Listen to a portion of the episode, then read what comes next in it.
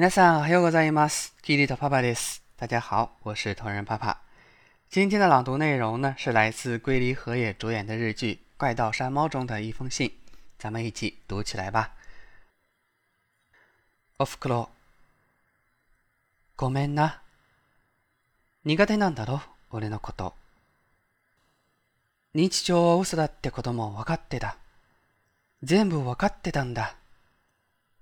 けど、けど俺のせいだから。だからこれから、例えば旅行とか、美味しいもの食べて、あ、ほら、タラバガニ。北海道の食べたいって言ってだろう。たくさん食べようよ。それで、絶景見て、温泉入って、そうやって、そうやって今度こそ、ちゃんと、親子になれたらいいな。俺はもう、いないかもしれない。だから、ありがとう。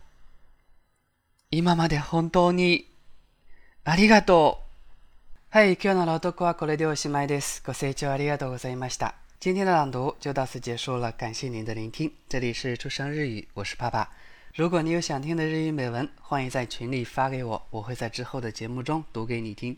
想联系我可以关注“出生日语”微信公众号，回复关键字“读日语”获取入群通道。我们在群里接着聊。